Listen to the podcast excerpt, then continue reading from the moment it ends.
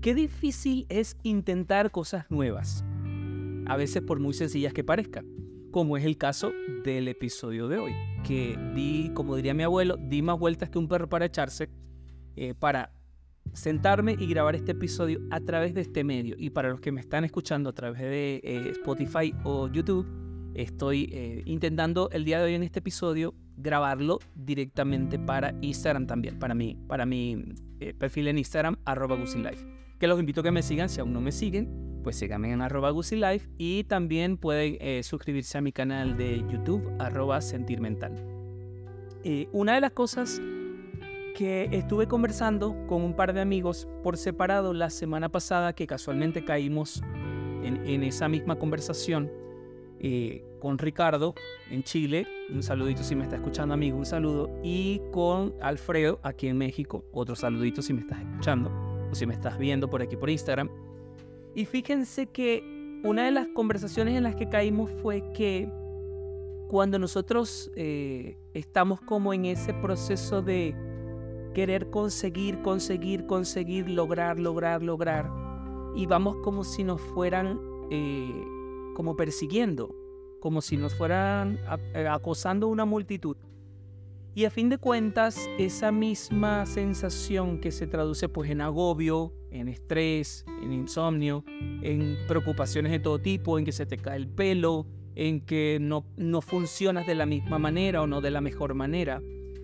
Todo eso es algo que realmente eh, no quiero decir que es imaginario, porque sí, estamos en un, en un momento de, de, de nuestra existencia en la que si tienes vales, si no tienes no vales. Si eres vales y si no, no. No eres alguien importante, pues no vales. Eso es lo que como que nos van inculcando este, a nivel general. Pero una de las cosas que me he dado cuenta es que cuando te sientes de esa manera, cuando tú permites que esa sensación como de, de agobio y como que vas compitiendo como con el mundo porque tú también quieres ser, es algo que te impide por completo disfrutar el proceso de la vida misma en general, del trabajo, mm, de lo que cocinas, de lo que creas, de las relaciones que construyes día a día, pues ya sea con tu familia, con tus amigos, con tus compañeros de trabajo, con lo que sea.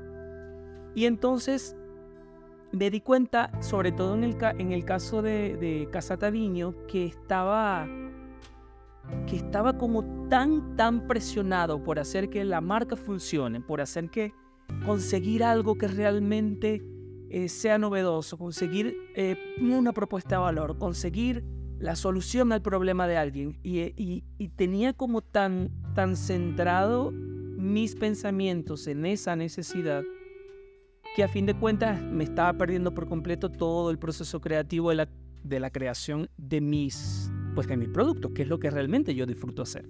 Disfruto mucho el proceso, o sea, sacar la idea de mi cabeza y transformarla a la realidad es algo que realmente disfruto bastante. Y eso me lo estaba perdiendo porque estaba todo el rato pendiente de, ¿y si esto no gusta? ¿Y si esto no sirve? ¿Y si esto cómo lo produzco después? ¿Y si no digo que esa parte no es importante, claro que es importante. Pero cuando me sentaba a desarrollar o a sacar o a expresar lo que yo quería a través de un producto, ya sea de una fragancia, de un jabón o de lo que fuera, no daba realmente no daba. Y decidí tomarme el tiempo necesario, pues para explorar lo que yo quisiera, para explorar toda esa gama de ideas que tenía, sin necesidad de pensar si las voy a vender, no las voy a vender, si las voy a publicar, no las voy a publicar, si las va a ver alguien, no las va a ver alguien, si les va a gustar o no les va a gustar. Eh, de repente, si, si cuál es la propuesta de valor de esta fragancia y todo esto, que sí, en algún momento llegaré a ese punto pero me estaba perdiendo de lo más importante que era el proceso de expresión en la creación de todo este tipo de cosas. Muchas veces esto no lo suele hablar uno con mucha gente, uno cuando se sienta así como que va compitiendo con los demás, que si ellos tienen, yo también tengo que tener, y si ellos hacen, yo también tengo que hacer, y si ellos viajan, yo también tengo que viajar porque yo no puedo ser menos. Eh, no lo suele uno exteriorizar eh, porque a veces esos temas son como incómodos y por eso lo traje a este espacio estos cinco minutos para pensar y sentir en voz alta. Eh, y es bueno sacarlo y es bueno decir, ¿sabes qué? Sí, me siento presionado, siento que no, que, que a diferencia de lo que el mundo pueda ver en mí, yo internamente me siento como que no he logrado nada, como que no voy para ninguna parte.